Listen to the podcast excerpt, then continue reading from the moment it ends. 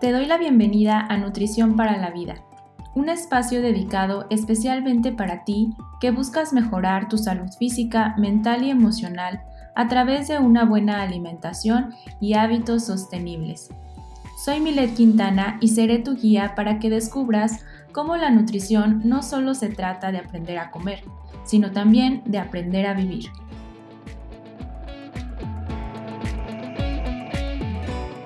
¿Qué tal? ¿Cómo estás? Espero que estés teniendo un maravilloso día y que este segundo mes del año continúes sembrando esas semillitas de los buenos hábitos. Siempre hay que tener en cuenta que trabajar en nuestros hábitos es algo que debemos hacer todos los días del año y no nada más en enero que traemos toda la motivación del inicio de año. Muy bien, pues te doy la bienvenida a este nuevo episodio en donde abordaremos un tema muy interesante que es el tema de las calorías y su relación con el incremento de peso. Porque aquí pues hay muchos mitos alrededor de este tema, sobre todo del conteo de calorías, si lo debemos de estar haciendo y también eh, suele haber inquietud de si dejo de contar calorías, entonces voy a engordar o si no estoy quemando o utilizando esas calorías, entonces voy a engordar. Y entonces aquí viene esta parte de eh, la teoría del balance calórico, en donde nos dice que lo mismo que debemos de estar eh, consumiendo energéticamente, es decir, la cantidad energética proveniente de los alimentos, debe corresponder a la actividad física que estemos realizando para que se compense, es decir, para que gastemos exactamente lo mismo que estamos consumiendo y entonces no haya este incremento de peso. Y aunque hay algo de cierto dentro de, de esta teoría, pues hay otros aspectos que debemos de tomar en cuenta a la hora de la reducción del peso. No todo se centra en las calorías y hay algunas cuestiones que debemos de cuidar, sobre todo en la parte hormonal. De dónde provengan esas calorías va a ser una gran diferencia en eh, la respuesta que nuestro organismo tenga a ellas. En esta parte del balance calórico hay una frase que se hizo muy famosa en décadas pasadas y que actualmente todavía se sigue utilizando de manera errónea y es come menos y ejercítate más. Cuando nos referimos a, bajar de peso, una de, o uno de los eh, consejos que podemos escuchar así de, de manera eh, general en la población o que las vecinas se recomiendan, pues deja la tortilla, deja el pan, come menos y ejercítate más. Sin embargo, pues aquí mm, entramos en esta parte de estar haciendo mucho ejercicio a lo mejor y no estar alimentándonos de manera adecuada. También hay otras frases muy comunes que, que utilizan, por ejemplo, las personas que hacen mucho ejercicio dicen, bueno, pues yo puedo comer todo lo que quiera al fin que estoy haciendo ejercicio y lo estoy quemando. Ok, sí, sí, sí lo estás quemando en la cuestión de, eh, de la parte física, si estás consumiendo esas calorías. Sin embargo, pues hay una serie de respuestas físico-químicas que pasan en nuestro cuerpo y que dependen de la calidad de esas calorías que estemos consumiendo al momento que entra alimento en nuestro organismo, entonces empezamos a reaccionar ante ese alimento y definitivamente no va a ser la misma reacción si nos tomamos eh, un refresco con 100 calorías o una manzana con las mismas 100 calorías. Aquí estoy haciendo ejemplos generales, no quiero decir que la manzana tenga 100 calorías, simplemente es para comparar que el origen de esas calorías no es lo mismo, aunque energéticamente digamos, pues 100 calorías es igual a 100 calorías, pero el alimento es diferente. Y también aquí en esta parte de las calorías, pues realmente es desgastante estar contando calorías. Si nos vamos por esta teoría de que las mismas calorías que, que consumamos son las que debemos de hacer en ejercicio, pues vamos a entrar aquí también en esta parte psicológica, en donde puede venir un estrés por eh, estar consumiendo o por estar contando las calorías que estamos consumiendo. Muchas veces aquí es donde se originan trastornos de la alimentación, sobre todo eh, en la parte de, la anorexia que eh, estamos contando estamos tan obsesionados con estar contando calorías que entonces se vuelve ya una, una enfermedad psicológica, un trastorno de alimentación en donde la manera en la que percibimos los alimentos empieza a cambiar y nos empieza a afectar físicamente. Una de las grandes fallas en la industria y en la cultura de las dietas es justamente creer que las calorías es lo único que importa y de pensar que solo estamos haciendo lo correcto mientras nos mantenemos a dieta. Entonces empezamos a pensar que si ya comemos algún alimento que no estaba en la dieta de la luna, pues entonces ya fallamos y ya no somos saludables y empezamos a desconfiar un poco de nosotros mismos. También por eso es que eh, fallamos un día y ya queremos posponerlo hasta el próximo lunes o después de la fecha festiva, pero viéndolo desde un punto más aterrizado, todo el tiempo hay fechas especiales, ya sea el cumpleaños o vienen, eh, por ejemplo, ahorita en febrero, que fueron los tamales, o el 14 de febrero, y entonces así nos vamos posponiendo todo el año el empezar la dieta. Y le digo dieta entre comillas, porque pues sí, las dietas por lo general, pues son estas eh, restricciones que eh, empezamos a hacer un lunes y que para el martes ya nos empezamos a desmotivar. Lo ideal siempre, y como ya lo había mencionado en episodios anteriores, pues es acudir con un especialista de la nutrición, eh, un nutriólogo, pues acompañar la cita de un nutriólogo con el, acompañamiento de un health coach para que ambos eh, te ayuden en esta parte del cambio en los hábitos de alimentación, que no sea una dieta que empieza un día y que va a terminar a las pocas semanas.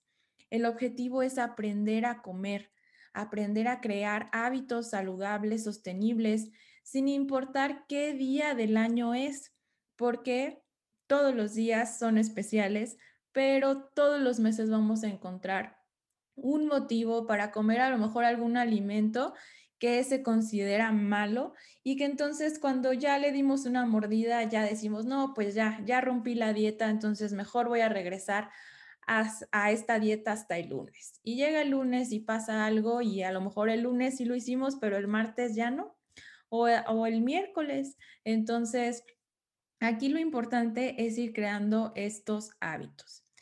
Y en la parte de las calorías, te platicaba que no todas las calorías son iguales. ¿Por qué?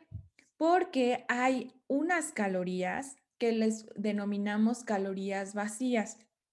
Estas calorías son vacías porque a lo mejor o sí nos están aportando energía, pero no nos están aportando nutrimentos, es decir, macronutrimentos, micronutrimentos, carbohidratos, proteínas, grasas o lípidos. Y también en la parte de los micronutrimentos, vitaminas y minerales. ¿Qué pasa aquí? Nuestras células necesitan tanto de los macronutrimentos como de los micronutrimentos. Al momento que nosotros consumimos un alimento con calorías vacías, a nuestra célula no le llegan esos nutrimentos que necesita. Entonces, energéticamente lo vamos a tener y entonces viene eh, la sensación de que ya comimos algo, pero nuestras células siguen hambrientas. Entonces vamos a seguir teniendo antojos, vamos a, estar con esta parte de la ansiedad por comer. Y algo que sucede y que hacía eh, cuando daba mis talleres presenciales hacía un experimento. Tenía una barrita de estas barritas de snacks, de cereales, que tenía 90 kilocalorías y yo aparte preparaba un bowl con eh, alimentos enteros, es decir, les ponía semillas, algunas frutas, un poco de yogurt, para eh, hacer el equivalente a las 90 kilocalorías, pero de alimentos reales. Entonces, les preguntaba a la audiencia que, eh, que quién quería ser voluntario. Necesitaba dos voluntarios que tuvieran mucha hambre. Y ya venían a uno, eh, le, daba la barrita, al otro le daba el bowl. Esto lo, hacía con, los ojos cerrados, es decir, les decía que, cerraran sus ojos, les daba eh, la, comida, ya sea la, la barrita o el bowl, y les pedía que me avisaran cuando ya se sintieran satisfechos. Entonces la persona que se comía la barrita se la acababa y me decía, pues es que sigo teniendo hambre. Y al poco o a los pocos minutos, la otra persona me decía, yo ya estoy llena. Y a, todavía no se acababa el bowl de, frutas y, y de semillas que le había hecho. Entonces, este experimento era muy interesante porque era la misma cantidad de kilocalorías, pero en tamaño, para empezar, en textura, en sabor, es completamente diferente. Entonces, el cuerpo va eh, detectando todas estas señales que dan los alimentos en cuanto a sus características organolépticas, que son estas, el sabor, el olor, la textura. Y entonces, pues va detectando que ya está consumiendo, que le están llegando esos nutrimentos que necesita. Y entonces viene la señalización de la saciedad. Obviamente esto es un ejemplo así muy sencillo, pero es como para que sea más fácil entender esta parte de que no todas las calorías son iguales y que definitivamente una barrita, por más que tenga 90 kilocalorías y que no te va a engordar teóricamente, pues la parte del efecto que tiene en el cuerpo es muy distinta. Aquí en esta parte de, de, la alimentación, pues también influyen otros aspectos, por ejemplo, el estar consciente cuando estás comiendo para que eh, se hagan efectivas estas señales de la saciedad. Cuando comemos viendo la televisión o checando el celular, estas señales puede que no lleguen eh, muy de manera eficiente. Entonces lo que va a pasar es que vamos a terminar de comer y como estuvimos distraídos, como este proceso de alimentación no se hizo de manera consciente, pues vamos a seguir teniendo hambre. Entonces, por eso es muy importante comer de manera consciente y darle el tiempo para masticar y para observar colores, texturas, para disfrutar nuestros alimentos. Volviendo a la parte de las calorías, pues eh, hay algunos alimentos que se les considera que son densos energéticamente. ¿A qué nos referimos con esta parte de la densidad calórica o de la densidad energética? Imagínate un pedacito de queso manchego. El queso manchego, su porción son 25 gramos y pertenece al grupo de alimentos de origen animal de alto aporte de grasa. Es decir, en esos 25 gramos, el queso manchego nos va a aportar 100 kilocalorías. Es un alimento muy denso energéticamente porque en un pedacito tenemos 100 kilocalorías. Ahora, comparándolo con otro alimento, por ejemplo, alguna fruta o alguna verdura, en una porción de verdura tenemos nada más 25 kilocalorías y una porción, por ejemplo, de lechuga son tres tazas. Entonces, en tres tazas, nada más tenemos 25 kilocalorías. Entonces, ese es un alimento de baja densidad calórica, porque tres tazas de lechuga es un bowl grande y en esa cantidad únicamente vamos a tener 25 kilocalorías. Entonces, si nos comemos el pedacito de queso, pues vamos a seguir sintiendo hambre porque pues físicamente fue muy poquito. Pero si consumimos alimentos que tienen eh, baja densidad calórica, es decir, que tienen en mucha cantidad muy poquitas calorías, entonces vamos a empezar a sentirnos satisfechos más rápido. Algo también que debemos de tomar en cuenta es que estos alimentos de baja, de baja densidad calórica por lo regular tienen una cantidad importante de fibra. a comparación de los alimentos de origen animal, eh, en donde la fibra pues es prácticamente ausente.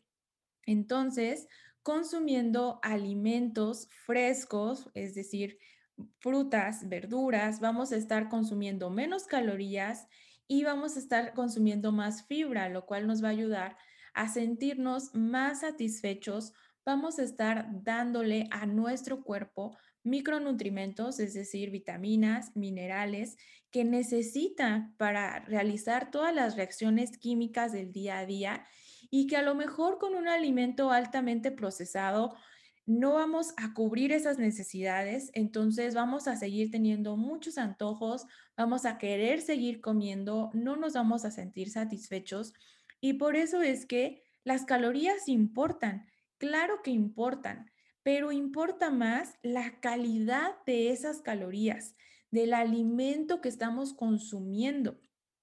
Por eso es importante que no nos vayamos con esta finta de come menos y ejercítate más porque es muy subjetiva, depende mucho de los alimentos que estemos consumiendo. Jamás te voy a decir, come menos lechuga, porque entonces vas a comer menos eh, calorías, o come menos verduras, come menos frutas.